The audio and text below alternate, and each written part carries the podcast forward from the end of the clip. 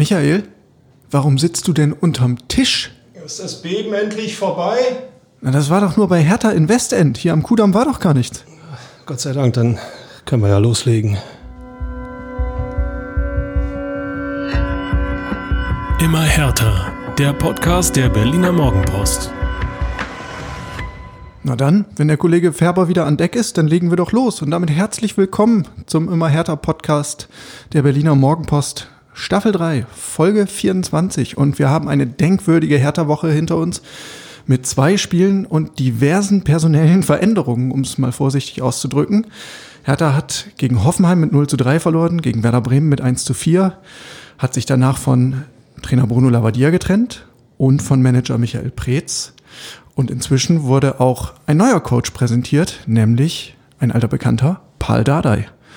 So, und damit haben wir eigentlich, würde ich sagen, die Woche ganz kompakt zusammengefasst. Ähm, mir bleibt nur noch, euch eine gute Woche zu wünschen. Bleibt gesund. Und damit gebe ich ab an den Kollegen Färber und die Nachspielzeit. Die Nachspielzeit beträgt eine Minute. Paul Dardai also, ja. Na gut. Ich denke, das gibt mir Gelegenheit zu einer neuen Wette mit dem Kollegen Lange.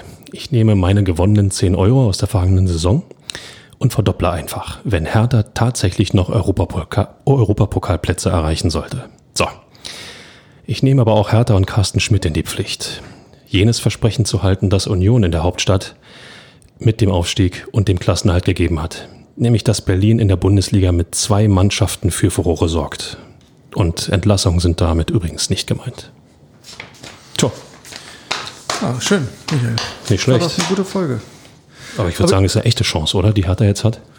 Ja, also ich, ich glaube, das kann man gar nicht anders sehen. Ich meine, dass die Entscheidung mit Michael Preetz nach zwölf Jahren, das ist natürlich eine Zäsur, das ist wirklich ein Beben.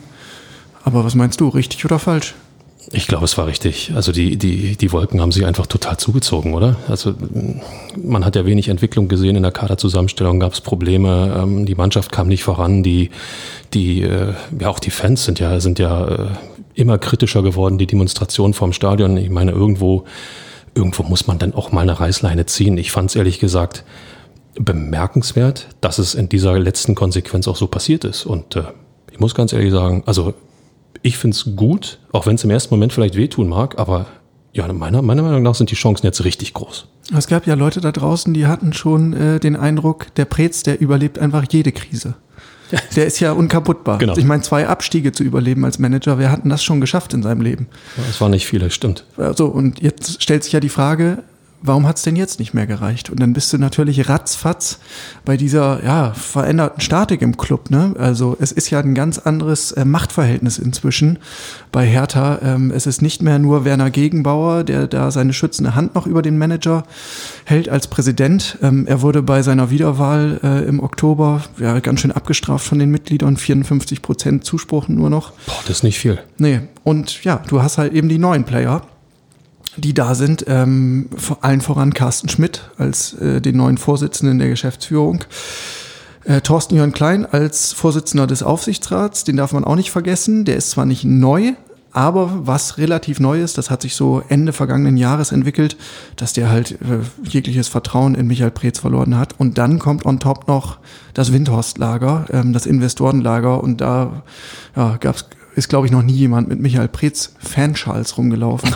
Gibt's denn welche? Also ich habe keinen gesehen bisher, aber Michael Preetz Army. Es wird Zeit. Es, es gibt schon es, meine Axel Kruse Jugend. Jetzt, jetzt kann doch auch mal Michael Preetz gewürdigt werden. Ja, ich merke schon, ich merke schon.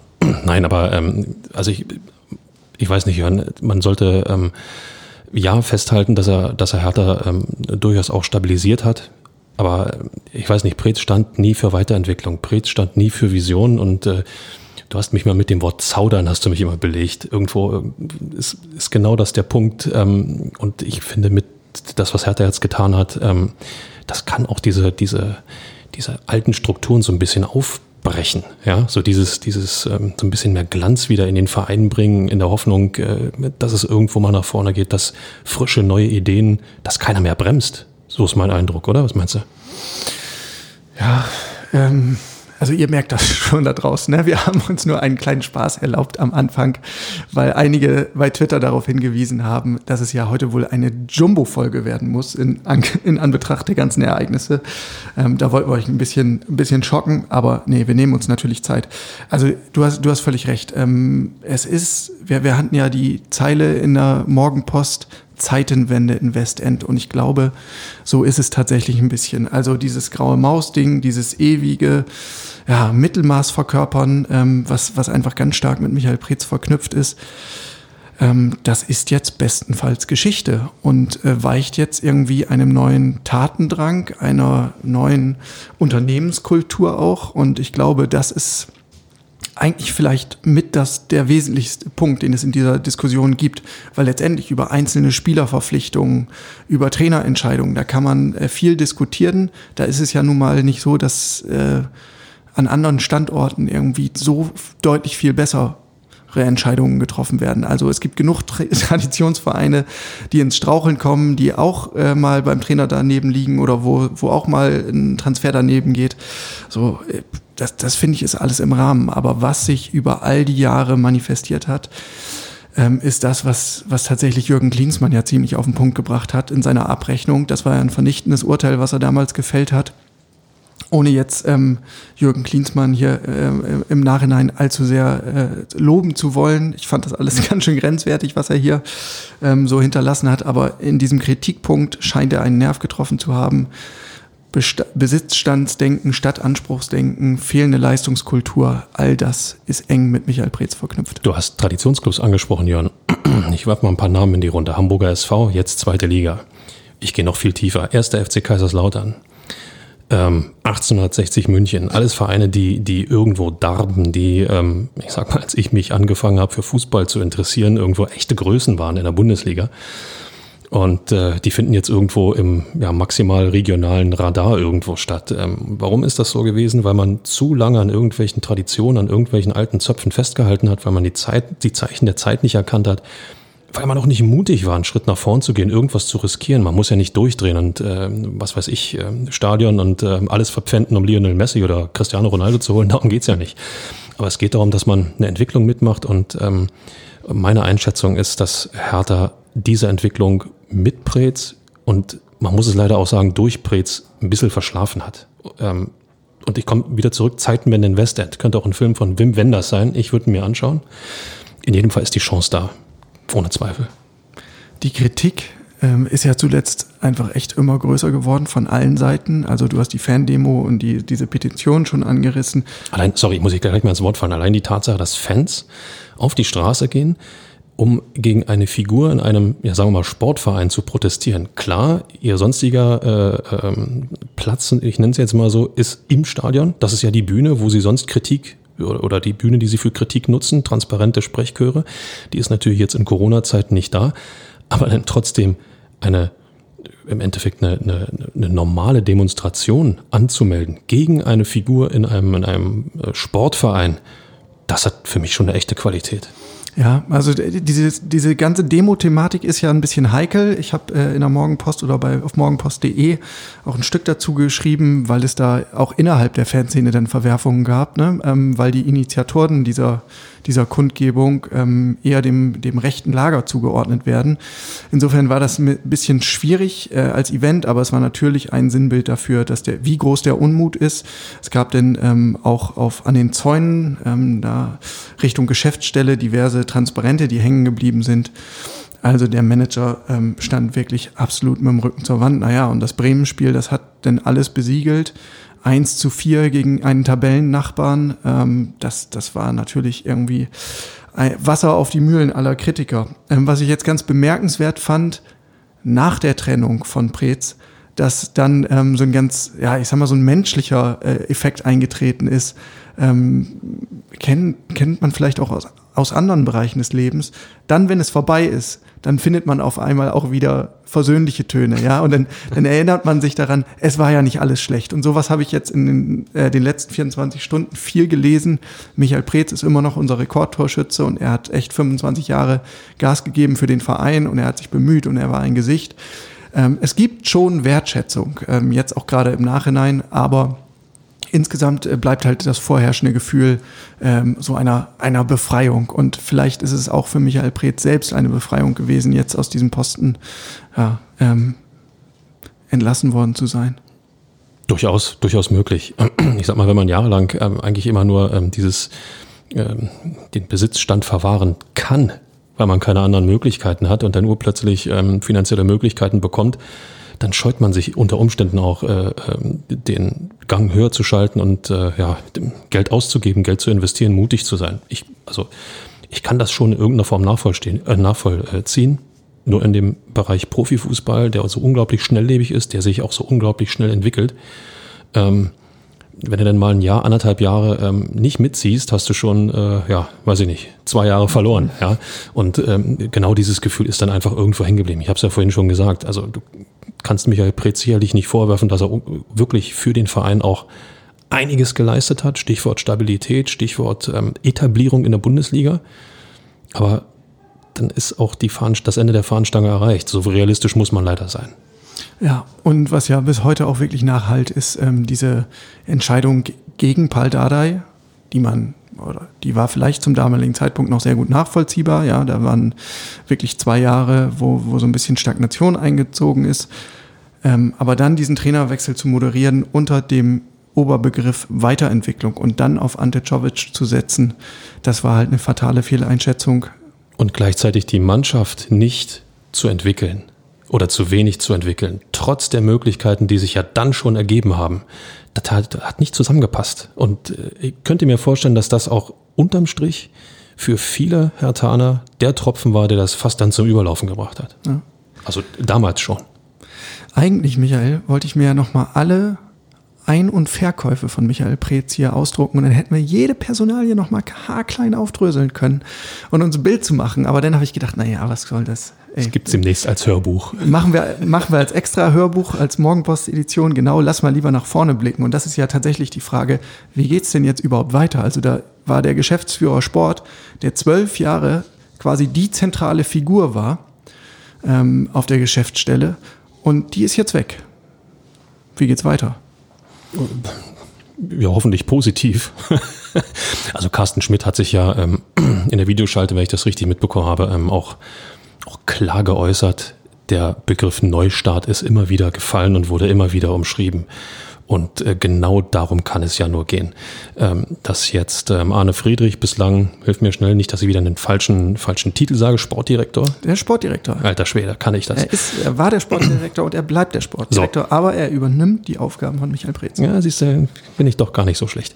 Ähm, dass er jetzt zunächst einmal in Charge ist, ist nicht so verkehrt. Arne Friedrich hat auch eine lange, gute Härte-Vergangenheit. Arne Friedrich ist durchaus auch ein bisschen vernetzt im, im, im Profifußball. Ähm, er verschreibt sich vielleicht nicht in jeder Phase und mit jedem Atemzug der Branche, aber er ist jemand, der härter in der Situation jetzt helfen kann. Und ich glaube, die wichtige oder die, die wichtigere Nummer jetzt für die nächsten 16 Spieltage ist sowieso der sportliche Bereich. Der strategische Bereich muss allerdings in den nächsten Monaten, da müssen Weichen gestellt werden ohne Ende. Da werden auch schon fleißig Weichen gestellt. Äh, da sprechen wir an anderer Stelle noch äh, ein bisschen detaillierter drüber. Äh, mit Arne Friedrich ist es ja in der Tat so. Also es wird jetzt so eine Art Tandem geben, ja, aus Carsten Schmidt und, und Arne Friedrich, weil Carsten Schmidt, klar, der kennt sich auch schon ein bisschen mit Fußball aus, aber ähm, eben nicht in dem Maße, wie, wie, wie es vonnöten ist für einen Sportdirektorposten oder für einen Geschäftsführer Sportposten. Ähm, da braucht er auf jeden Fall eine rechte Hand und das kann gerade nur Arne Friedrich sein. Aber du hast es eben angerissen. Ähm, man hatte bei Arne bislang nicht das Gefühl, dass es ihn so mit Haut und Haar wirklich äh, zurück in den Profifußball zieht. Im Gegenteil, also eigentlich hat er auch immer betont, ich bin ganz froh, dass diese aktive Karriere vorbei ist, wo man wirklich ja nonstop unterwegs war und alles dem Sport untergeordnet hat. Und er hat dann nach seine Freiheiten genossen, ist auf Reisen gegangen, hat in verschiedene Geschäftsbereiche reingeschnuppert und hat das ähm, wirklich gefeiert. Wir hatten ja ähm, damals im Trainingslager in, in Florida äh, Zeit mit ihm zu sprechen. Als wir noch reisen durften. Ja, damals. Ach, was waren das für Zeiten. Ähm, und da hat er, hat er viel davon erzählt. Und ähm, ich glaube, daran hat sich im Prinzip nicht allzu viel geändert. Carsten Schmidt hat das auch schon am Sonntag angedeutet. Man wird halt sich im Sommer zusammensetzen. Bis Sommer macht Arne Friedrich den Job auf jeden Fall. Ähm, dann bewertet man das, reflektiert ein bisschen und, hat er ergänzt, man berücksichtigt halt auch die Lebenspläne von Arne Friedrich. So, und äh, das war für mich schon ein Signal.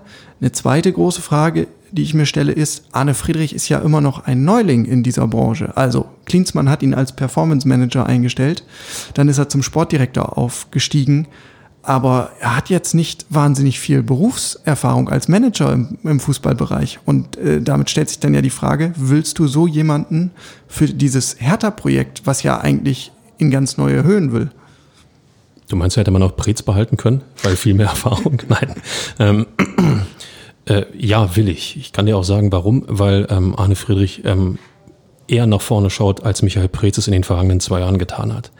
Allein aus diesem Grund ist er, kann er und sollte er enorm wichtig sein. Und ähm, selbst wenn er, wenn er nicht alles unterordnet, kann er äh, unglaublich dazu beitragen, den richtigen Mann zu finden, der die Strategie beim, ähm, ja, wie heißt es dann bei der Geschäftsführer, Sport, Manager, was auch immer, Geldausgeber, Kaderplaner, äh, äh, da den richtigen Mann zu finden, der eben mit einer guten Strategie, mit einer guten Vernetzung und vor allen Dingen auch mit einer Portion Mut, ich sag's schon wieder, mit einer Portion Mut antritt, um Hertha BSC die Mannschaft sportlich weiterzuentwickeln. Denn wir wissen's, fünf Euro ins Phrasenschwein, über den Sport regelt sich alles.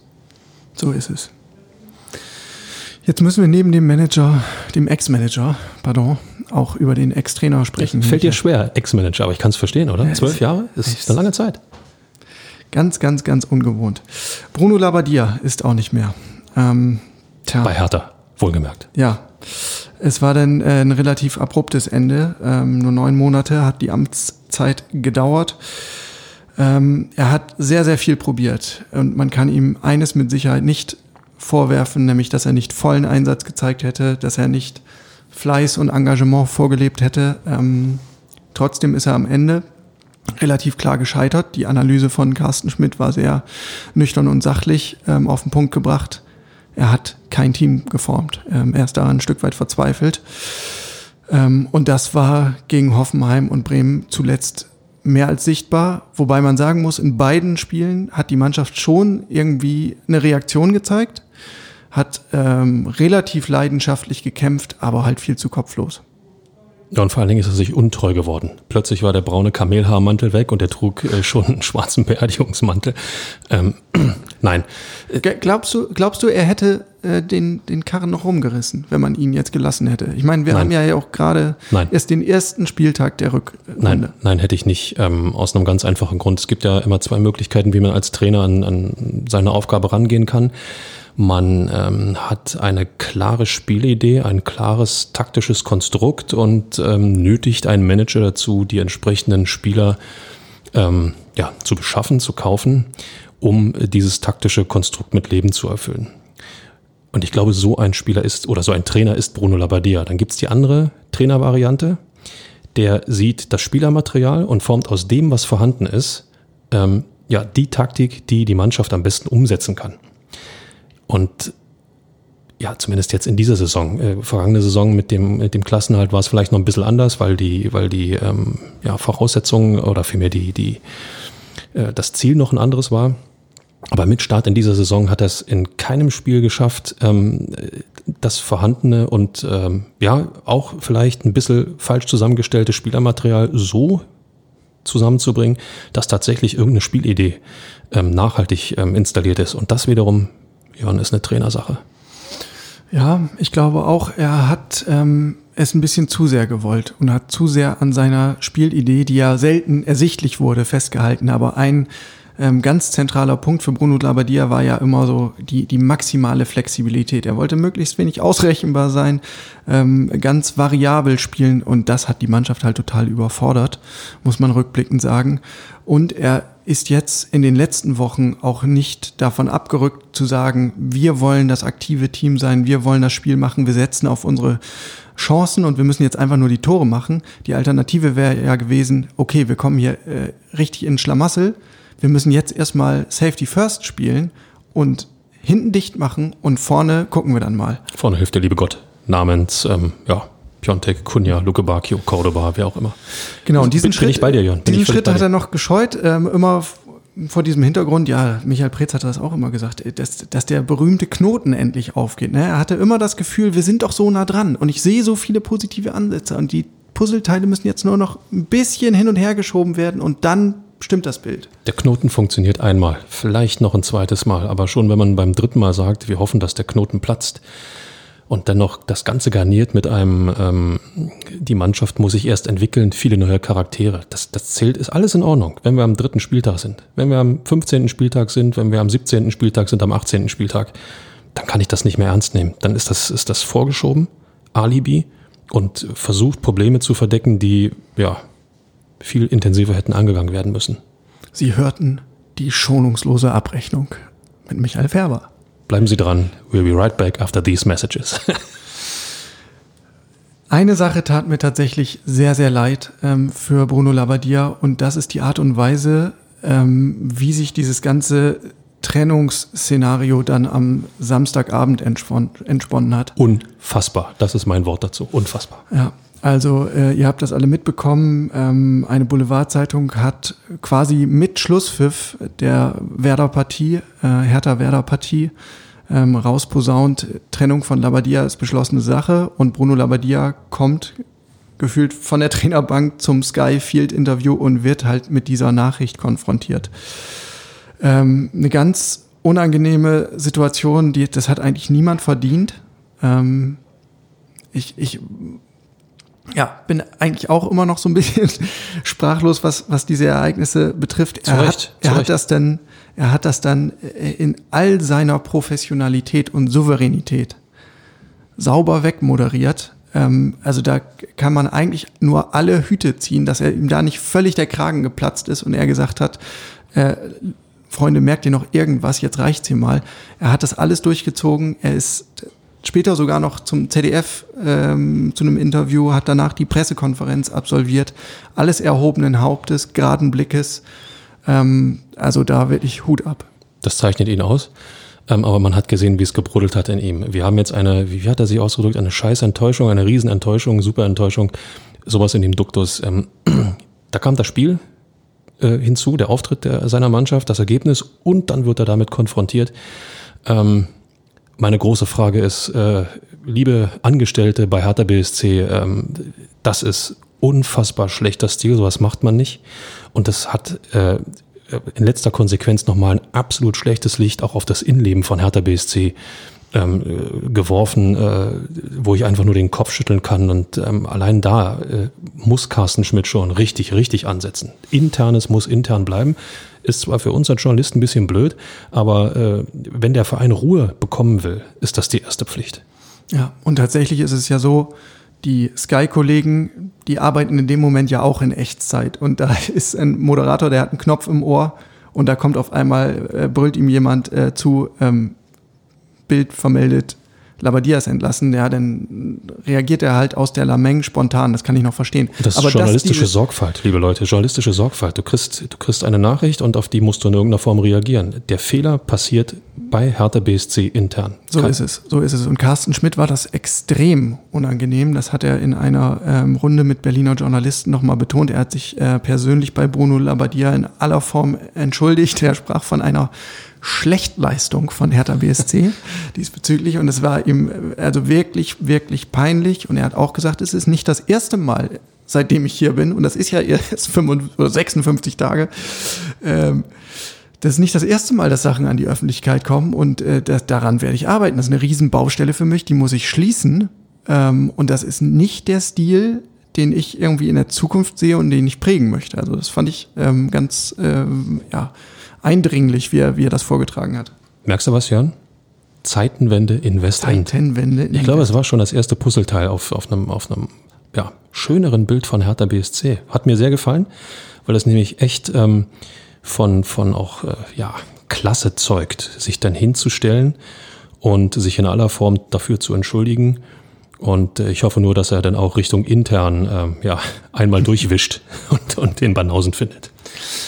Ähm, jetzt hast du vorhin schon relativ drastische Worte zu Bruno Labbadia gefunden. Oha. Findest du auch noch was Positives? Was bleibt von Bruno Labbadia neben der modischen Eleganz, Michael. Ja, der Kamelhaarmantel, den hatten wir schon. Was bleibt von Bruno Labbadia? Also er war ja auch ein Retter, muss man sagen. Ja, ohne Zweifel. Erstens unerschütterlicher Optimismus. Ähm, in, der, in der Situation, in die sich Hertha äh, auch schon vergangene Saison manövriert hat, äh, kann man auch als Trainer ganz schnell den Mut verlieren und sagen, warum tue ich mir das eigentlich an? Das hat er zumindest nach außen nie dokumentiert. Und ähm, dafür ist er Profi genug, dass er weiß, was er zu tun hat, dass die Nebengeräusche stattfinden und wenn sie ihn betreffen, dann muss er sie hinnehmen, weil er sie sowieso nicht ändern kann. Dafür ist er zu lange dabei. Und was mir noch in Erinnerung geblieben ist, das darf man festhalten, er ist der einzige Hertha-Trainer mit zwei Derby-Siegen. Hallo, wer kann denn das von sich behaupten? So, liebe Leute. Das ist doch mal eine Benchmark. Nein, und auch wenn es gefühlt schon eine Ewigkeit wieder zurückliegt, ich möchte auch noch mal daran erinnern, unter welch schwierigen Bedingungen er hier in Berlin angetreten ist.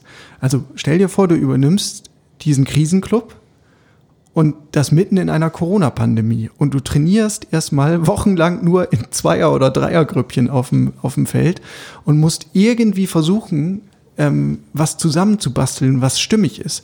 Und das ist ihm ja ähm, hervorragend gelungen. Also von der ersten Sekunde an im ersten Bundesligaspiel war das eine andere Mannschaft und man hat damals gedacht, ach, endlich hat Hertha BSC einen richtigen Trainer. Und wenn man einen richtigen Trainer hat, dann kann man ja offenbar auch richtig Fußball spielen.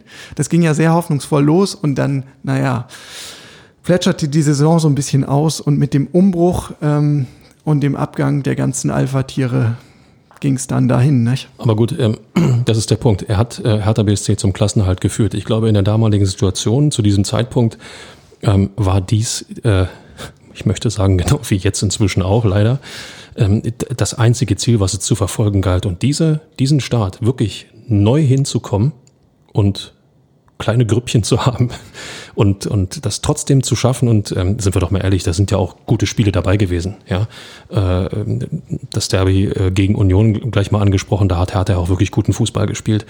Ähm, da hat man schon gesehen, dass äh, ja Bruno Labbadia, äh, wie soll man sagen, kein Neuling ist, äh, dass er durchaus Fähigkeiten besitzt. Nur wenn es jetzt darum ging, äh, in der Saison, wie gesagt, das Material, was da war, so zu formen, das ist ihm irgendwie nicht gelungen. Vielleicht auch Fragezeichen, großes Fragezeichen, weil die Spieler ihm vielleicht auch nicht alle gefolgt sind. Keine Ahnung.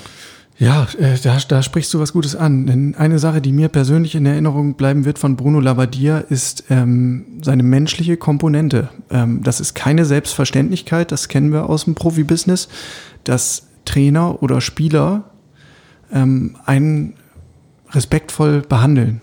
Ja, also manchmal ist das schon so ein bisschen erhobenen Hauptes und von einer gewissen Arroganz geprägt. Ähm, Bruno Labbadia hat sich bei all dem, was er erreicht hat in seiner Karriere, sei es als Spieler oder als Trainer, eine ganz bemerkenswerte Menschlichkeit äh, und einen ganz respektvollen Umgang bewahrt. Und das galt für uns Journalisten, aber es galt auch für den Umgang mit den Spielern. Wir haben das hier im Podcast häufiger thematisiert, ähm, wie viel Zeit er investiert um immer wieder Gespräche zu suchen, auch mit Spielern, die vielleicht im Kader erst an Stelle 17 oder 18 kommen oder mit jungen Talenten. Diese Zeit hat er sich genommen und er hat extrem klar kommuniziert. Er hat Ansprüche formuliert, hat Wege aufgezeigt und ich fand ihn da in all seinem Handeln immer bemerkenswert klar. Und ich habe so das Gefühl rückblickend, ähm, längst nicht alle Spieler bei Hertha haben das zu schätzen gewusst. Ich fand ganz bezeichnend ähm, das Field-Interview mit Niklas Stark nach dem Bremen-Spiel, wo er ja gefragt wurde als, als Vizekapitän und aktuell jetzt in der Abwesenheit von Boyata als Kapitän von Hertha BSC. Steht denn die Mannschaft eigentlich noch hinter dem Trainer? Und da hat er nicht ansatzweise eine Lanze für den Trainer gebrochen oder ein Plädoyer pro Labadia gehalten. Ähm, also er nicht mal quasi so das Mindestmaß an, an Standardfloskel kam da, sondern er hat schlichtweg gesagt, äh, ist nicht meine Frage, ist nicht meine Entscheidung, äußere ich mich nicht zu. Tja, anstatt sich selbst in die Pflicht zu nehmen, war das ähm, indirekt auch eine, ja, eine Wolte gegen Labadia. Ähm, die große Frage ist, und äh, jetzt kommt die Dellingsche Überleitung, Jörn, auf die du schon und ihr da draußen so lange gewartet habt in eurem Lieblingspodcast, die Dellingsche Überleitung. Wird denn der neue Trainer ähnlich respektvoll und ähnlich angenehm und vernünftig mit den Spielern umgehen können? Herr Lange. Na, der wird, glaube ich, schon eine andere Tonalität anschlagen. Also, ähm, Paul Dardai hat das ja damals, 2015, als er zum ersten Mal die Profis übernommen hat, ähm, so gemacht, dass er sich erstmal in der Kabine auf einen Stuhl gesetzt hat, mitten in der Kabine, und den Jungs erzählt hat, wie schlecht sie sind. Das ist überragend. Das finde ich total überragend, weil du gehst, du gehst automatisch mit einer, mit einer, ähm, wie sage ich immer, äh, du kommst von einer anderen Seite rein. Du sagst, jeder denkt, okay, jetzt kommt der neue Trainer und jetzt fängt man erstmal ein Lob ab und darauf kann man aufbauen. Nein, der Trainer kommt und ist kontraproduktiv und macht damit sofort den Kopf frei. Das finde ich toll. Ja, also ist auf jeden Fall ein krasser Move. Unser früherer Kollege Jörn Mein hat das ja mal ähm, Paul Dardai ähm, entlockt, dass er das so gemacht hat. Ähm, genau, und du, du gehst damit ja ein gewisses Risiko. Eine Reaktion der Spieler könnte sein, was ist der denn für einer? Was will der uns denn erzählen? Gerade in der damaligen Situation, als Paul Dardai nicht viel vorzuweisen hatte als Trainer. Er war klar schon Coach der ungarischen Nationalmannschaft, aber das ist was anderes als ähm, vier Jahre Bundesliga-Erfahrung. Ja, der war ja immer noch eher Neuling in der Branche. Absolut. Tagesgeschäft ist immer was anderes als Nationalmannschaft. Genau. Und er hat aber offenbar damals den richtigen Ton getroffen. So, und äh, das wird, glaube ich, jetzt ein bisschen ähnlich kommen, zumal er Unterstützung bekommt von Andreas Zecke Neuendorf. Das ist ja äh, auch ein brillanter Rhetoriker, will ich sagen. In jedem Fall wird er Dinge klar ansprechen. Ich glaube, Zecke ähm, wird nicht um den heißen Brei herumreden, egal worum es geht. Genau, also der Sound dürfte sich ein bisschen verändern. Und dann stellt sich im nächsten Schritt natürlich die Frage, wo setzen die beiden denn sonst noch an? Ähm, ich weiß noch, damals, als Dardai von Lukai äh, das Amt übernommen hatte, da war die eine ganz große Baustelle die Fitness. Weil unter Lukai war es so, dass im Grunde nur ja, es wurde bestenfalls variiert zwischen Dauerlauf und Intervalllauf. Ja. Und unter Dada wurde dann mal ein zeitgemäßes Fitnesstraining ganzheitlich und mit ganz äh, großem Schnelligkeitsanteil etabliert, um die Spritzigkeit mal ein bisschen zu fördern.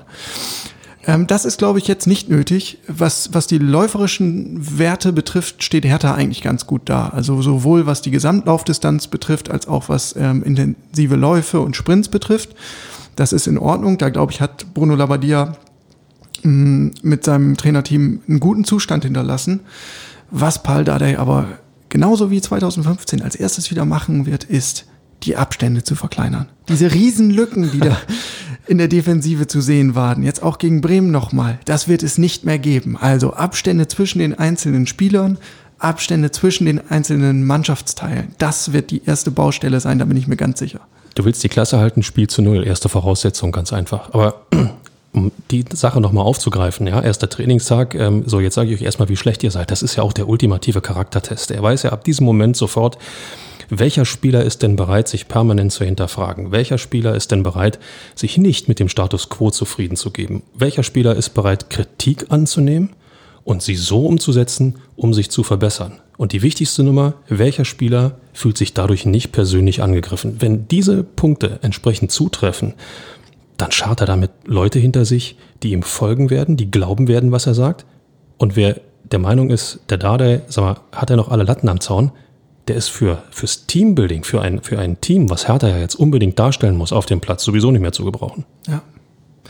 Ein paar Jungs kennt er noch, von damals hätte ich beinahe gesagt, ist ja erst anderthalb Jahre her. Ey, von damals, anderthalb Jahre, fühlt sich wie zehn Jahre an. Was ja? ist alles passiert in der Zwischenzeit? Ein Irrsinn. Wie viele Millionen sind verbraten worden? Wie viele Trainer waren da? Herrlich. Nein, Marvin Plattenhardt kennt er zum Beispiel noch, Vladida Rida, Peter Pekarik, Niklas Stark, ähm, das sind alles alte Bekannte. Auch die, die äh, jüngeren Vertreter, Maximilian Mittelstädt, Jordan Tore Nariga, also insofern hat er da auf jeden Fall einen Draht und ein paar vertraute Personen. Es sind aber auch inzwischen ganz viele Spieler da, hochveranlagte Spieler, die er noch nicht kennt. Und da bin ich sehr gespannt, wie er die anpackt. Stichwort Matthäus Kunja, Dodi Luke Bacchio, Chris Piontek. Ich glaube, was alle ganz schnell begriffen haben werden, beziehungsweise ganz schnell begreifen werden, ist, dass Paul Dada ein Stück härter BSC ist. Ähm, als Spieler eine Ikone, als ähm, Trainer vier Jahre lang ähm, eigentlich ähm, ja auch gefeiert, auch wenn viele von euch da draußen und teilweise auch zu Recht den Fußball moniert haben, den er hat spielen lassen. Aber ähm, Hertha ist unter ihm nie in irgendwelche Sorgen gekommen, auch nie in die Verlegenheit mal höher anzuklopfen, ja, Kritik, aber nochmal Lob, Hertha ist durch ihn nie in Verlegenheit gekommen. Und äh, den Mann nach seiner Demission als Profitrainer, als U16-Trainer zu installieren, zeugt ja auch zumindest in gewisser Weise von, ähm, ja, sagen wir mal, Vertrauen in irgendwelche Fähigkeiten. Ich vertraue auch meinem Nachwuchs oder die Nachwuchsspieler nicht irgendjemandem an, der, der keine Ahnung hat. Also mit anderen Worten, Paul Dardai ist ein Stück gelebte äh, Hertha-Tradition. Das werden die verinnerlicht haben, wissen. Und ich glaube, das wird auch helfen, um, um ähm, ja, äh, ihm zuzuhören, zumindest zuzuhören und nicht von vornherein zu sagen, was will der jetzt eigentlich von mir? Ja. Ich bin aber insgesamt sehr gespannt. Also ich bin mir in manchen Punkten sehr sicher, dass wir ganz typische Dardai-Mechanismen und typischen Dardai-Fußball sehen werden. Auf der anderen Seite bin ich dann mittelfristig auch gespannt, ähm, was dann im zweiten Schritt passiert. Denn er war ja nicht tatenlos jetzt seit 2019. Er hat sich ein bisschen eine Auszeit gegönnt, hat auch viel reflektiert, hat aber auch hospitiert. Zum Beispiel war er in Paris bei Thomas Tuchel. Ähm, er hat sich weitergebildet ähm, und vielleicht hat er da auch ganz, ganz neue Einsätze, Ansätze ähm, aufgeschnappt. Das wird man alles sehen. Denn, Michael, wir haben jetzt irgendwie so locker flockig einfach angefangen, über Paul Dardai zu sprechen, aber diese Personalie ist ja eigentlich hochspannend. Also, dass er jetzt als Nachfolger von Bruno Labbadia installiert wurde, kam nicht mehr wirklich überraschend. Was aber überraschend war, war ähm, die Vertragslaufzeit. Denn er macht jetzt nicht nur bis Saisonende als Feuerwehrmann, sondern kriegt einen Vertrag bis 2022. Ich höre euch alle da draußen. Ich höre euch alle da draußen. Hör ich. Hertha macht so weiter wie bisher. Und da gibt's von mir ein ganz klares, daran glaube ich ehrlich gesagt nicht. Das musst du erklären, Michael. Ja, ich habe es befürchtet, dass ich jetzt wieder erklären muss. Ich glaube nicht, dass, ähm, dass es so weitergeht wie bisher. Allerdings, ähm, äh, Hertha BSC, der Verein an sich, ist, ist ja in einer Situation, wo du ähm, ja nicht wirklich äh, eine Wahl hast. Du musst ja ad hoc schnell eine Lösung finden, die ähm, viele, viele Seiten zufriedenstellt, den Trainer inklusive.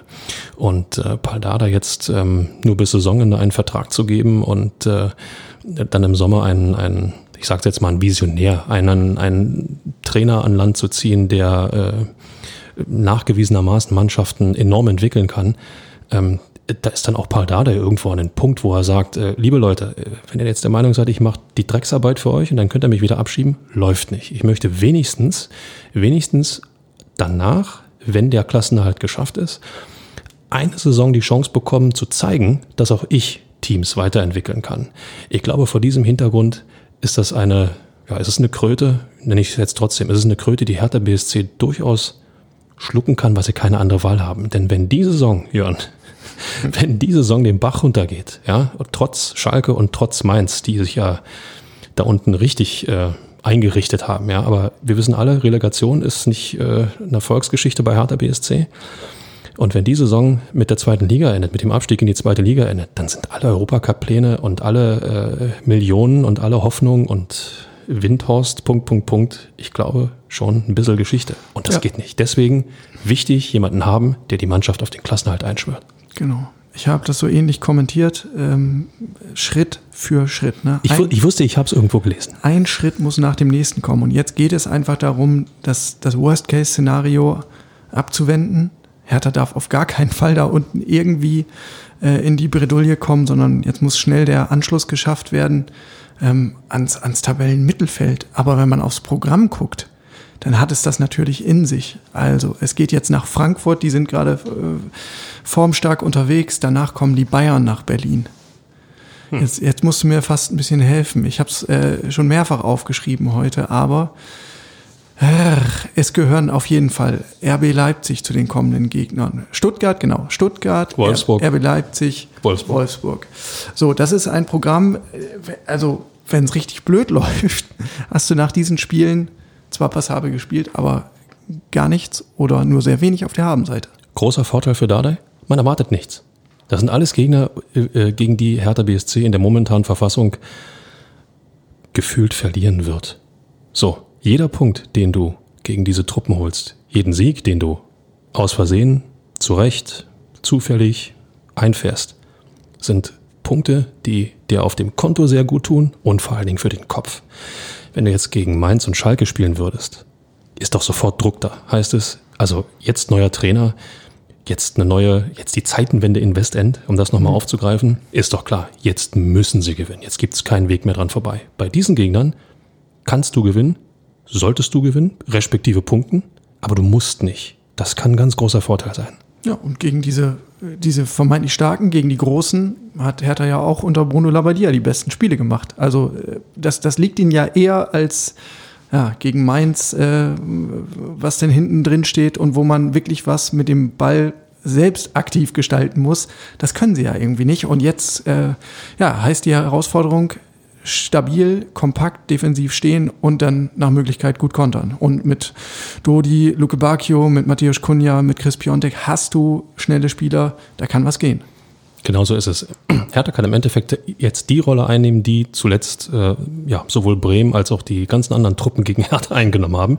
Wir machen hinten zu, wissen, dass Hertha ein bisschen Schwierigkeiten hat und wenn wir den Ball haben, kontern wir sie einfach aus. Genau das ist die Nummer, die, die ähm, Hertha jetzt fahren kann, wenn, und das ist das, die, die große Frage, wenn Dardai es wirklich gelingt, schnellstmöglich allen klarzumachen, dass die Null stehen muss. Liebe Grüße an Hüb Stevens, aber das zu Null muss jetzt oberste Priorität haben. Und da sind auch solche Kollegen wie Matthäus Kunja, wie, wie ähm, Matteo Gendusi ähm, gnadenlos mitgefordert, Dodi Luke Bacchio, nach, mit nach hinten arbeiten, dem Gegner die Freude am Fußball nehmen. Wenn das gelingt, dann ist ja ein bisschen was möglich. Darf ich noch einen Tipp abgeben? Unbedingt. Ich glaube, jetzt schlägt die große Stunde von Herthas Kleinstem. Oha. Von Santi Ascasiva. Ich meine, ewig verletzt, aber äh, selbst wenn er fit gewesen wäre, war er nicht so richtig ein Spieler nach Bruno Labadias Geschmack. Der hat zwar immer wieder betont, super Mentalität, super Einstellung, gibt in jedem Training äh, Vollgas. Er hat mal gesagt, der führt einfach jeden Krieg. Also meint, er geht mit 100 Prozent in jeden Zweikampf und deswegen war er dann auch so häufig verletzt. Ähm, aber das ist natürlich so ein Spieler, also ein, ein Sechser, der jetzt nicht für Spielstärke steht, was Bruno Labbadia gerne wollte, sondern der für Spielzerstörung steht. Der ist ein Terrier, der ist der Stachel im Fleisch des Gegners, der grätscht hinter jedem Ball her, der ist so klein und wendig, der ist ein richtiger, ja, der, der, der, gegen den möchte man einfach nicht gerne spielen. Und der ist jetzt fit. Und vielleicht ist das die Absicherung, die Paul Dardai installiert. Ich hätte mir vorstellen können, wäre der Drake Boyata fit, dann wäre vielleicht Niklas Stark wieder auf die Sechser-Position gegangen. Aber jetzt Santi Askasiba. Ich, jetzt schlägt vielleicht seine Stunde. Du willst ja noch eine kleine Seitenwette haben zu, aus der Nachspielzeit, ja? ja? Können, wir, können, wir, können wir gerne machen. Aber ich glaube, ich glaube, dass du äh, mit deinem Gedanken durchaus auf dem, auf dem äh, richtigen Weg bist und ähm, es ist schwer, zwingend daran Freude zu empfinden, wenn eine Mannschaft sich zunächst mal nur verbarrikadiert und den Gegner vom eigenen Tor abhält. Aber ich glaube, dass Hertha eben in der Situation ist, wo man das einfach durchwinken muss. Da muss der reine Pragmatismus dem, dem schönen Spiel, äh, was man sich wünscht, einfach äh, vorgesetzt werden. Und ähm, Dada ist der Mann dafür. Dada kann das. Michael, Zumindest konnte er es bisher. Michael, jetzt ist das Transferfenster noch eine Woche geöffnet. Du liebe Zeit. Muss da noch was gehen? Ich habe es vorhin, vorhin, letzte Woche, vor zwei Wochen immer wieder gesagt, ja klar muss noch was gehen. Warum denn nicht? Nochmal, ähm, auch wenn Hertha nicht mehr im Pokal ist und äh, es wird Länderspiele geben, es wird Länderspielabstellungen geben, die Belastung für die, für die Nationalspieler ähm, bleibt hoch, der Spielplan der Bundesliga bleibt eng und jede frische Kraft, die du haben kannst, ist eine gewonnene Kraft. Und wenn die auch noch ein bisschen Qualität mitbringt, und Hertha hat Finanzen, um Quantität und Qualität zu kaufen, die der Mannschaft weiterhilft. Dann bitte machen. Unbedingt. Ja, ich könnte mir auch gut vorstellen, dass noch was passiert. Carsten Schmidt hat sich eher bedeckt gehalten, hat gesagt, das hängt jetzt auch davon ab, wer Trainer wird. Ja, am Sonntag stand das noch nicht fest, ähm, offiziell. So, und dann wird man sich jetzt abgleichen mit Arne Friedrich, äh, Paul Dardai, Zecke Neundorf und Carsten Schmidt und dann wird man gegebenenfalls versuchen, was möglich zu machen. Es ist nicht so, dass man dann erst anfängt zu suchen, um mal ähm, diesem Eindruck vorzubauen, sondern natürlich hat man für zig Szenarien vorgeplant und Spieler auf dem Zettel. Ich glaube auch, dass insgesamt noch was passieren wird. Der Transfermarkt ist ja bislang ähm, ja, nur auf dem Papier existent. Der ist ja still ruht der See, der eine oder andere wechselt mal von, von A nach B, aber das ist nichts, wo, wo man, oho, aha oder ist nicht. Aber wir haben noch eine Woche und ich glaube, da wird noch ein bisschen was passieren. So, Michael, dann, also du hast diesen Blog ja eingeleitet mit, äh, ich, ich weiß schon, ich höre schon alle Kritiker. und natürlich ähm, ist diese Kritik jetzt auch nicht ganz von der Hand zu weisen. Also jetzt hat man sich quasi für bis 2022 auf Paldadei eingelassen. Ähm, und wenn man es mal böse formulieren möchte, dann verliert man damit Zeit. Denn seit dem Einstieg von Lars Windhorst 2019 war klar, mit dem Geld von Lars Windhorst, von Tenor, kannst du sechs, sieben, acht Transferperioden bestreiten. Das ist alles endlich, das ist absehbar. Und jetzt sind schon ein paar rum davon. Und im Grunde wolltest du natürlich viel, viel weiter sein. Du wolltest eine Dynamik erschaffen haben. Du wolltest, ähm, ja, auch nach außen transportiert haben. Hier bei Hertha entsteht etwas. Du wolltest den Club äh, spannend machen, zum spannenden Ziel auch für vielversprechende Talente machen. Das alles ist nicht passiert. Im Gegenteil, muss man ja sagen. Hertha hat sich ähm, eher so in den, in den Ruf des Chaos-Clubs manövriert. Ja, ist doch auch schön. Steht man ja. wenigstens immer in der Presse. Nein, Nein natürlich genau. nicht. Und äh, also auch bei der Wahl des Trainers, beziehungsweise bei der, bei der Frage, was für Trainer kann man denn bekommen? Wir müssen uns denn ja auch immer fragen, wenn nicht Dardai, wer denn dann? Ja, die große, die große Frage ist, ähm, ich versuche es mal aus Spielerseite aufzu, aufzudröseln. Warum sollte ich zur Hertha BSC gehen? In der Prez-Ära, ähm, ja, Ende keiner Ära habe ich irgendwo gelesen, In der Preetz-Ära ähm, war Hertha BSC kein Verein, wo man ähm, ja sich A persönlich weiterentwickeln konnte, wo die Mannschaft, der Verein sich weiterentwickelt hat. Das war immer eine gefühlte Sackgasse. Also welcher ambitionierte Spieler sollte zu Hertha BSC kommen? In einen Verein, der keine Vision hat, der keine Idee hat und der in den vergangenen anderthalb Jahren die ihm zur Verfügung stehenden Mittel ähm, aus meiner Sicht zu vorsichtig eingesetzt hat. Die Nummer ist jetzt durch mit der Demission von Preetz mit ähm, Carsten Schmidt, der jetzt als neuer starker Mann definitiv in den Vordergrund rückt, ähm, besteht die Chance, jetzt auch in den, in den Führungsstrukturen Leute zu äh, installieren, die Vereine entwickeln können. Und ich weiß genau, Jörn, welchen Namen du mir jetzt gleich um die Ohren werfen wirst. Ja, man, man kommt ja zwangsläufig immer zu dem einen. Ähm, aber ja, ich, ich finde es durchaus bemerkenswert, weil es wird immer so ganz selbstverständlich von der großen Lösung gesprochen und auch geschrieben. Also auch ich habe diese Formulierung ja x-fach aufgeschrieben. Und was, was soll diese große Lösung eigentlich sein? Also wenn man sich so anguckt unter den deutschen Trainern, das ist ja alles völlig out of range. Also ein Thomas Tuchel oder ein Hansi Flick oder ein Julian Nagelsmann oder von mir aus auch ähm, ein Marco Rose. Die docken ja nicht bei Hertha an. Weil sie, weil sie Vereine und Mannschaften haben wollen, die in irgendeiner Form Ideen haben und nach vorn gerichtet sind. Das war bei Hertha bislang nicht der Fall. Aber du hast clever, wie ein Politiker. Hast du es geschafft, diesen Namen nicht zu nennen, dann tue ich es. Ralf Rangnick. Genau, das ist nämlich der eine Sonderfall. So, das ist der eine Sonderfall. Und bevor jetzt alle da draußen abschalten, Ralf Rangnick hat es in Hoffenheim und bei RB Leipzig geschafft, ähm, zumindest Fußballideen zu installieren. Man kann über die Wertigkeit der Vereine und äh, deren Umfeld trefflich streiten. Ich finde, worüber man nicht diskutieren kann, ist, dass Ralf Rangnick in diesem Bereich wirkliche Qualitäten besitzt. Qualitäten, die Hertha in den letzten 10, 12 Jahren einfach gefehlt haben und die jetzt aber auch nötig sind, um diese Zeitenwende, diesen Neustart, den Carsten Schmidt ähm, angekündigt hat, auch nach draußen hin zu dokumentieren. Ich meine, nur mal überlegen, jemand von der, von der Reputation in der Liga eines Ralf Rangnick dockt bei Hertha BSC an. Da werde ich als Spieler hellhörig und sage, oh, okay, das höre ich mir zumindest mal an und bieg nicht sofort ab. Das ist ja fast wie Klinsmann. nur mit Substanz. brillant. Klinsmann nur mit Substanz. Ja. Nein, und also, ja, klingt, klingt irgendwie verlockend. Ja, also auch wirklich Ralf Rangnick als, als wirklich erfolgreicher, erprobter Projektmanager, der sich auch, keine Ahnung, also ist jetzt Sinsheim irgendwie die Station, wo man sich als Trainer unbedingt sieht?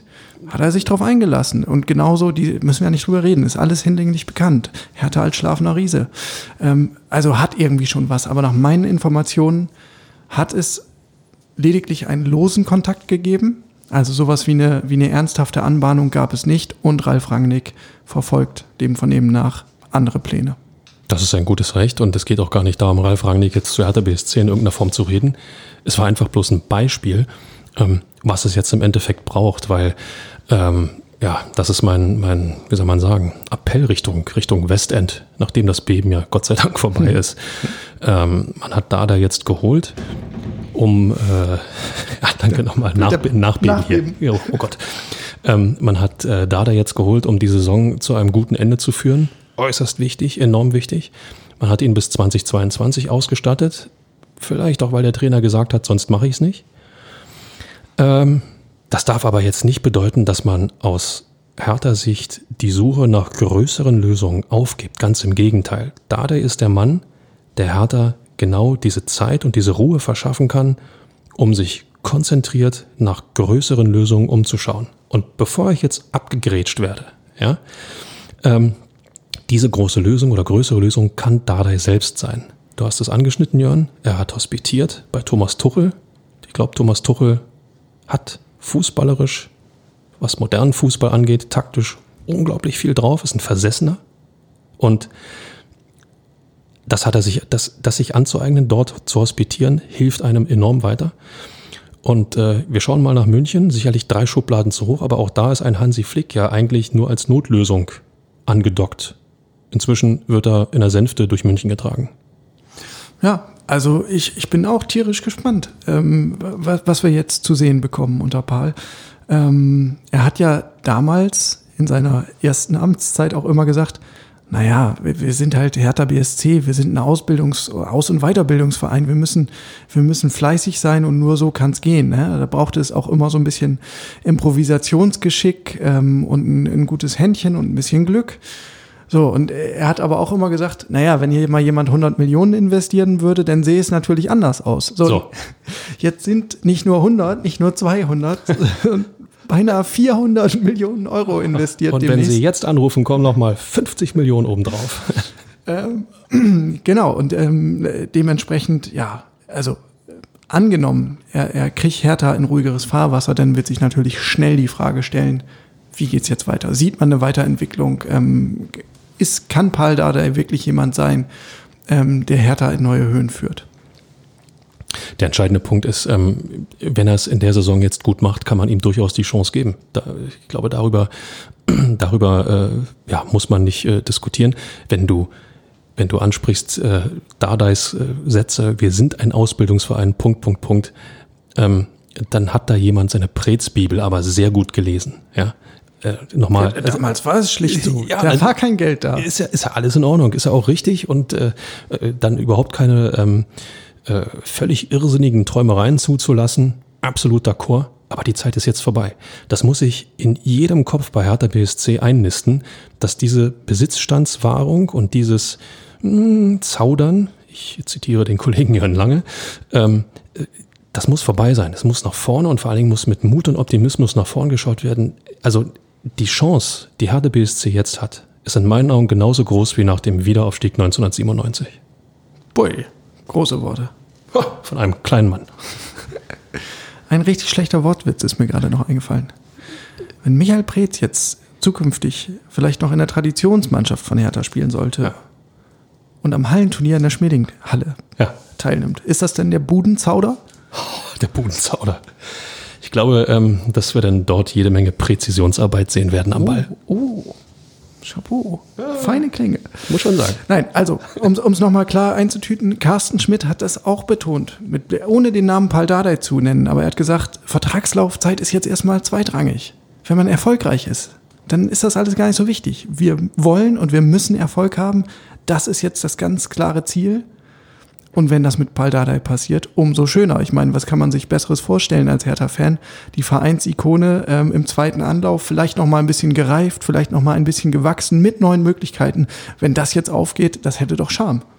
Das hätte nicht nur Charme, das wäre wär, ideal. Es ist ja, ist ja der Baustein, äh, den sich, den sich, äh, ich glaube, viele von euch da draußen wünschen, dass ein Urhertaner Härte aus dem Schlamassel zieht. Ich meine, mehr, mehr kann man, mehr, mehr kann man ja gar nicht Wie haben. Die- hoffnungsvoll, Die, oder? Der hoffnungsvolle? wie, wie hoffnungsvoll wir uns schon wieder um Kopf und Kragen reden. aber was Also, soll- lass es wieder was zur Besinnung kommen. Es ist Abstiegskampf. Abstiegskampf Das es ist wir- ein Hammerprogramm. Das haben wir der ja nicht in. Abrede gestellt. Das haben wir nicht in Abrede gestellt. Wir, wir wollen ja bloß die Chancen aufzeigen, die jetzt endlich möglich sind, äh, da der, ähm, der Bremser im Endeffekt weg ist. Die große Frage, Jörn, der wir, der wir uns vielleicht noch widmen sollten, und die ist wirklich enorm wichtig, schon mit Blick aufs nächste Spiel. Werden die Spieler Dardai folgen? Wir haben es vorhin kurz angeschnitten. Aber ich glaube, diese Frage, also die ist äh, für mich eigentlich die absolut spannendste. Ja, in Spiel 1 ist die Chance eigentlich am größten, oder? Ich meine, da ist schon mal bei jedem Spieler per se, nach jedem Trainerwechsel, egal wer da ist, da ist erstmal sind die Antennen ausgefahren, ja, da sind die Sinne geschärft. Jeder muss sich wieder neu behaupten, muss erstmal sich einen, einen Status erkämpfen beim Trainer und natürlich geben da alle Vollgas. Ähm, das ist ganz normal. Wenn, wenn man dann im Laufe der Spiele merkt, hm, der Plan des Trainers geht nicht auf, die Personalauswahl ist irgendwie fragwürdig, dann, dann ähm, entstehen natürlich Zweifel, auch bei den Spielern. Und dann hinterfragst du vielleicht Sachen und ja, äh, dann kommt eine, eine negative Eigendynamik zum Tragen. Aber im, in Spiel 1 müssen eigentlich alle brennen. Da muss der Kopf voll da sein, Konzentration und all das, was wir zuletzt gesehen haben. Ich möchte an das Werder Bremen Spiel erinnern. Dieser Elfmeter, den Maximilian Mittelstädt ähm, verschuldet, als er völlig gedankenlos in den eigenen 16er grätscht. Ähm, das Spiel gegen Hoffenheim, als Dodi Loke Bakio vor dem 0 zu 2 ähm, halbherzigen äh, einen Zweikampf an, an der eigenen Grundlinie führt, dann irgendwie behäbig nach vorne trabt und es einfach äh, ihm die, da der Überblick, der Biss und die Spielintelligenz fehlt, um das Abseits, ähm, um die Abseitsstellung ähm, entstehen zu lassen, ja. Und das hebt er dann auf. Das ist alles Hanebüchen. Ähm, und so, so haben wir Beispiele en masse. Und diese Schludrigkeiten, Schlampigkeiten, die dürfen nicht mehr sein. Alle müssen mit geschärften Sinnen in dieses Spiel in Frankfurt gehen. Wissen das auch Chris Piontek und Matthäus Kunja, wenn es zum Elfmeterpunkt geht? ja, das dann auch noch. Ne? ich mein, äh, da muss man sich auch mal in die Haut von Bruno Lavadia begeben. Also äh, oder versetzen. Äh, was geht einem da als Trainer noch durch den Kopf? Jetzt haben wir schon die Elfmeter und selbst die machen wir nicht. Ernsthaft, Jungs? Also mein erster Reflex als Trainer in, in der Situation, in der sich Labadia da gefunden hat, wäre, ja okay, wenn ihr nicht wollt, dann, dann, war, dann war es das. Gott sei Dank habe ich meinen Kulturbeutel schon gepackt zu Hause. Ähm, der Elfmeter von Kunja hat für mich unglaublich viel wiedergespiegelt, was bei Hertha falsch gelaufen ist. Ähm, in der Situation Spirenzchen zu machen wie ähm, Robert Lewandowski, das kannst du, wenn du Robert Lewandowski bist. Das kannst du, wenn du aus einer Position der Stärke herausgehst. Aber ähm, Kunja hat diesen Elfmeter nutzen wollen, um selbst zu glänzen, um, um, um sich in, zu, zur Schau zu stellen mit, äh, was bin ich für ein toller Fußballer, ich habe den Keeper verladen äh, mit, mit diesem Abblocken vor dem Schuss. Das geht nicht. Da hat er aus welchen Gründen auch immer nicht begriffen, in welcher Situation Hertha BSC sich befindet. Auch da kann so ein Trainerwechsel den Kopf nochmal ein bisschen durchpusten, dass, wie du schon sagtest, in der Situation mehr Konzentration ist, mehr Energie ist, mehr, ähm, mehr auch das Wissen, worauf es jetzt ankommt. Muss ich jetzt irgendwelche Spirenzien machen, um gut auszusehen, oder geht es einfach nur darum, das Ding reinzuschießen? Ich glaube, da ist so ein Trainerwechsel auch wichtig. Ja, da, da bin ich bei dir. Dann lass uns noch kurz nach vorne linsen. Also wir haben den Hammer Februar schon diskutiert. Nach Frankfurt heißen die Gegner München, Stuttgart, Leipzig, Wolfsburg. Ähm, aber erstmal geht es zur Eintracht nach Hessen. Samstag 15.30 Uhr. Frankfurt hat mal wieder das geschafft, wovon man bei Hertha träumt. Also die hatten ja jetzt auch irgendwie nicht den einfachsten Saisonstart und die sind finanziell auch ein bisschen in die Bredouille gekommen durch die ganzen Auswirkungen der Corona-Pandemie. Trotzdem steht Eintracht Frankfurt plötzlich wieder auf Platz 6. Aus den letzten sieben Spielen, ich habe es mir nochmal angeschaut, gab es fünf Siege und zwei Remis. Zuletzt ein 5 zu 1 gegen Bielefeld. Äh, Bielefeld. Wie hat Hertha da gespielt? okay, wir wollen, nach, wir wollen nach vorn schauen. Frankfurt ist seit Jahren und im Grunde genommen eigentlich schon immer ein, einer der unbequemsten Gegner, die man haben kann, weil die eben genau das auf den Rasen bringen, wenn es nicht läuft, was man bei Hertha echt vermisst. Die kratzen, beißen, spucken, kämpfen, gerätschen, halten fest, buffen, was auch immer. Sucht euch irgendwas aus. Aber sie wehren sich mit Haut und Haaren und allen Mitteln, die ihnen zur Verfügung stehen. Und wenn dann noch so ein Erfolgsflow hinzukommt, dann kriegen die auch das Fußballspielen nur plötzlich mit. Umso wichtiger ist es. Hallo Paul Dardai, schön, dass du wieder da bist. Aber mach hinten den Laden bitte dicht. Jawohl. Und wie machen die Frankfurter das eigentlich? Kann man den Freddy Bobic nicht? Ich meine, der war doch auch mal bei Hertha als Spieler. Kann man den nicht nach Berlin lotsen? Der ist doch Berlin ohnehin verbunden. Hat ja meines Wissens auch sogar äh, ein Domizil. Ist äh, zumindest eine charmante Überlegung. Aber da sind wir an dem Punkt, ähm, Bobic ist ja auch schon äh, drei bis acht Tage in, in, in Frankfurt unterwegs als Manager. Zeit für einen Tapetenwechsel. Zeit für einen Tapetenwechsel, genau. Ähm, das nutzt sich auch irgendwann ab. Ja, und ähm, bei Hertha ist ja gerade ein hübsches Büro frei geworden. Ja, da kann man sicherlich auch noch äh, persönliche Umgestaltungsmaßnahmen einleiten. Aber wenn man dann durchaus Erfolg hat in Frankfurt mit ähm, Europa League-Teilnahmen und Halbfinals und, und, und Pokalsiegen, ich glaube, dann überlegt man zweimal, ob man aus Mainhetten nach Berlin kommt. Ja, also damit sind wir ja eigentlich beim nächsten Thema, aber das machen wir heute jetzt nicht mehr auf. Wir nähern uns nämlich der 60-Minuten-Grenze. Ähm, aber diese Frage stellt sich ja durchaus, ähnlich wie beim Trainerposten, ja auch für, für den Managerposten. Wer kommt da denn überhaupt in Frage? Wer ist denn auf dem Markt? Ähm, und wenn man da sich so in der Bundesliga umschaut, ja klar, Freddy Bobic ähm, macht seit Jahren einen guten Job. Max Eberl wird immer genannt in solchen äh, Situationen, aber Komm, ich habe auch noch einen. Klaus Allofs. Komm. Ja, haben wir auch schon mal als Geheimtipp gehandelt. Das wäre noch mal ein Comeback. Nun gut, aber da vertiefen wir an dieser Stelle nicht mehr, sondern wir lassen es gut sein für diese Woche. Die war anstrengend genug. Ich glaube, für alle von uns. Das war nervenaufreibender Stoff, der uns geboten wurde. Total spannend. Ich habe es genossen. Also besser als jede Soap. Ähm, das letzte Wort in Form der Nachspielzeit. Das habt ihr schon gehört. Ja, ist ja auch, äh, gab ja auch keine Unterbrechung. Warte, ich äh, hör noch mal in Köln. Nö. Nö. Der Videokeller sagt auch, äh, braucht keine Nachspielzeit. laufen lassen. Insofern. Also, dann wünsche ich euch trotzdem ein zweites Mal eine gute, erfolgreiche Woche. Passt auf euch auf, bleibt gesund und wir melden uns wieder am kommenden Montag. Das ist dann, glaube ich, der 1. Februar, wenn ich nicht ganz schief gewickelt bin. Klingt so. Transferschluss. Hallo. Hallöchen. Also, macht's gut. Ciao. Bis dann.